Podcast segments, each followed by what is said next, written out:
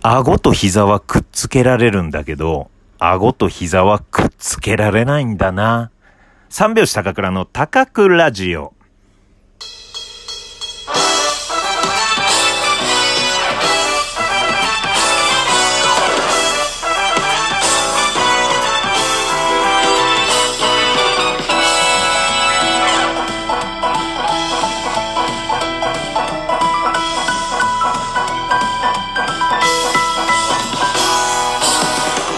ご機嫌いかがでしょうか？お笑い芸人漫才師の三拍子高倉涼です。本日は第116回目の高倉城の配信です。ラジオトークアプリでお聞きの方は画面下のハート、笑顔、ネギを連打。そして画面中央のフォローするをタップ。画面上の星マークをタップしていただければ、顎とくるぶしをくっつけます。ぜひよろしくお願いします。顎と肘だけはくっつけられない。試してみてください。絶対くっつかないからね。えー、顎とくるぶしの方がくっつけられるんだよね。こんなにも遠いのに、距離が遠いのに顎とくるぶしはくっつけられる。くっつけられないか。今や、やってみたら全然届かない。くるぶし。うん、くるぶしってどこだっけ？うん、外側のあれだけ出っ張りだけうん、くっつけられませんでした。くるぶしもね。顎と肘もくっつけられない。顎と膝はくっつくんだな。うん、間三つ風に言ってみましたけど、はい。えー、っとですね、昨日、えー、第115回だったのにもかかわらず、第111回と言ってしまいました。え ?111 回に戻るの？って思った方、えー、申し訳ございません。えー、さて、本日はですね、うん、えー、木曜日、心に残っているあの言葉のコーナーでございます。なかなかね、あの、メッセージを募集してるんですが、皆さん、なかなか難しいようで、え、難しいなとか、あんまりないなっていう メッセージをいただいております。うん。まあまあまあ、もしあればですね、うん。あとはこの一週間のうちになんか言われて、あ、傷ついたとか、あ、嬉しかったとか、うん、そういった意味で心に残ってる言葉、え、これみんなだったらどう思うんだろうとかね、うん、そういう本当に、えー、簡単なことでもいいです。一生の中で生まれてから残ってるあの言葉っていう感じじゃなくても全然いいんでね、えー、もしよかったらメッセージホームから送ってください。えー、その中でもね、送っていただいております。ありがとうございます。これね、あの、だいぶ前に送ってもらって、ですね、それで読めてなかったものです。え、こういったようにですね、え、だいぶ前にメッセージ送ったの読んでもらってないという方です。いる、いらっしゃると思います。でもね、こういうタイミングでパッと読んだりとかね、うん。まあ、いつ読むかもわからないんで、ずっと撮ってあるんでね、えー、まあ、楽しみにしておいてください。えー、ラジオネームシュークリームさん。中学校の体育祭を思い出していたら、教頭先生が朝の会で言った言葉を思い出しました。チャンスの女神は前髪しかない。後ろに髪の毛はないんだ。つるっぱげだ。だから、チャンスの女神が来たら、すぐに髪の毛を掴むんだぞ比喩なのですが、それにしても前髪しかない女神って、しかもその前髪を掴まれる女神って一体？と思ったことを思い出しました。はい。まあね、あのー、僕ね、これ聞いたことなかったんですよ。これはこの教頭先生オリジナルのやつなのかなとかね。うん。そして教頭先生の髪型も気になりますよね。うん。ただこうやって、つるっぱげとかそういう言葉を言ってるってことは、自分はハゲてないかもしれない。うん。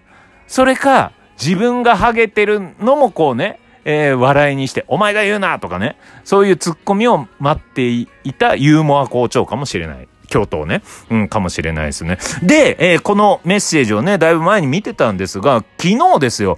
昨日、えー、私の家政婦、なぎささんというね、うん、ドラマ、多部未華子主演のドラマを見てたらですね、そのセリフが出てきたんですよ。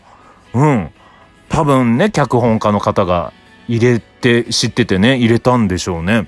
うん、だからね、これ結構メジャーなんでしょうね。うん、この言葉ね、えー、僕は通ってこなかったんですが、まあ、うん、通ってきてる方も結構いると思います。うん。で、えー、それで調べてみました。うん。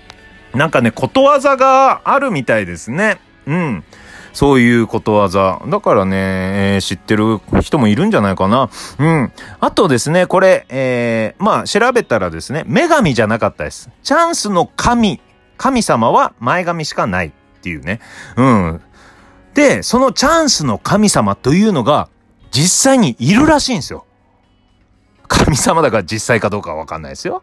うん、皆さんの心とかね、うん、いる方も、うん、信じられてる方もいるんでね、えー、実際、まあそうやって、えー、言い伝えがあったらしいんですよね。うん、チャンスの神というね、えー、言葉を神格化したもの。うん。カイロスという神様でございます。うん。なんと、全能の神、ゼウスの末っ。全能の神、ゼウスはなんか聞いたことあるよね。それの、えー、何人もね、なんとかの神、なんとかの神、なんとかの神、なんとかの神の中の末っ子がカイロスという。うん。で、えー、そのカイロスはチャンスの神と。うん。面白いですね。このチャンスにも神様がいたんだと。うん。で、ウィキペディアの情報、カイロス、ウィキペディア。えー、カイロスの風貌の特徴として、前髪が挙げられる。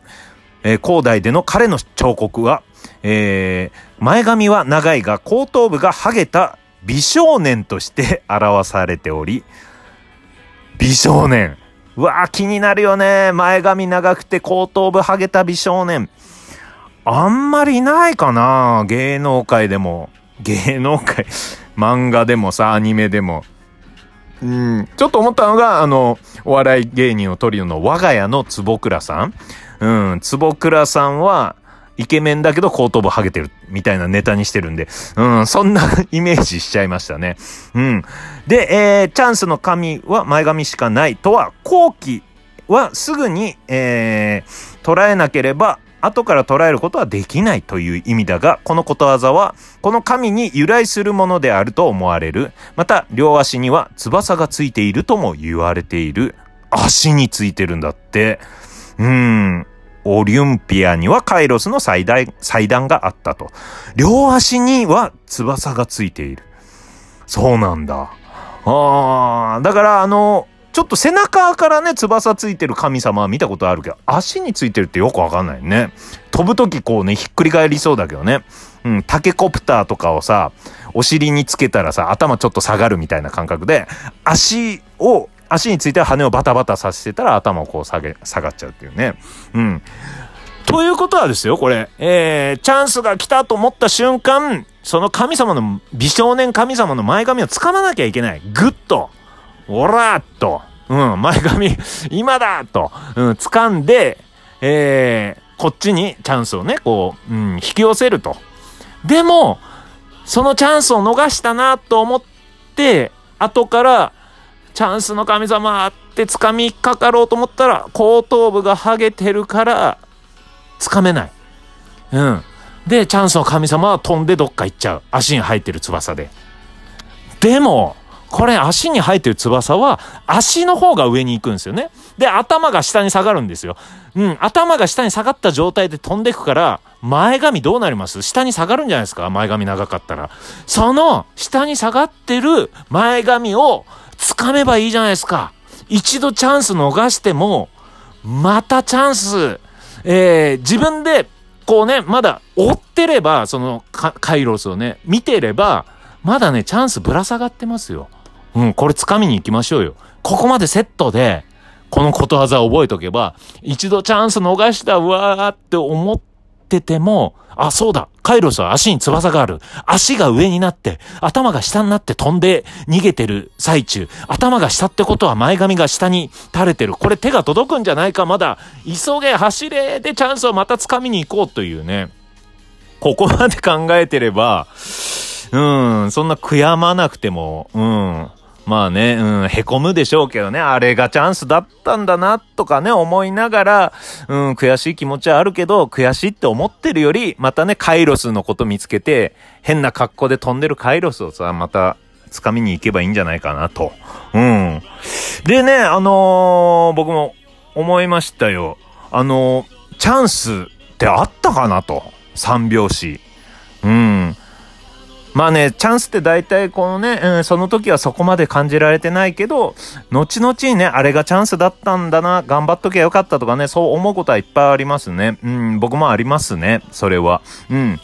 でもまあ、うん、しょうがないからね、今はね、カイロスを追っかけてる状態ですけど、うん、あの、えー、M1 グランプリというね、えー、大会、漫才の大会がありまして、その2006年ですよ。我々準決勝に行きまして、えー、そこで落ちてしまいまして、敗者復活戦があります。その敗者復活戦の中で一組、50組ぐらいが一組を狙って、え、戦いがあるんですよ。うん。で、そこで勝ったらね、そのまんま、え、決勝の舞台に行けるっていう、それがありました。え、その2006年、ライセンスさんが行ったんですよね。うん。で、ライセンスさんが決勝行って、なんかドラえもんの漫才をやってたんですが、ああ、悔しいなとか思ってたんですよ。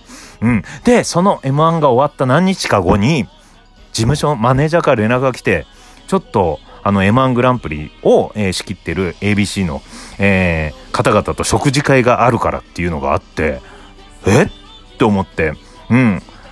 いや、落ちてるし、とかね。うん、そういう感じで思ってた。ただ、まあ、あその前に、笑いの金メダルというね、番組出させてもらって、そこと同じ制作の方々だったんで、うん、仲良くはさせてもらってたんですけど、改めてなん、なんだろうとか思いながら食事会行ったら、その、まあ、制作のスタッフさんが、いや、三拍子、惜しかったんだよって。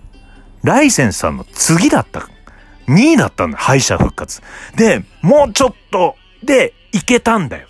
これまさにチャンスですよね。もうちょっと敗者復活から上がれたんだよっていうことを言われて、だから来年頑張れっていうすごい、うん、頑張ってくれっていう感じで言っていただいて、あ、それを言ってもらう回だったんだって、めちゃくちゃ愛があって、うん、惜しいそういうね、若手だったからまだ5年目の。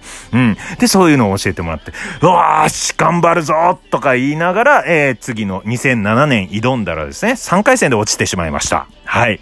えー、頑張り方が違ったのかな？うん。そうそうそう。うん、だからね、えー、まあ、まだまだ、えー、僕はね、チャンスあると思うんで、まだまだ追っかけたいと思います。それではまた明日、あご。チャンス。バイバーイ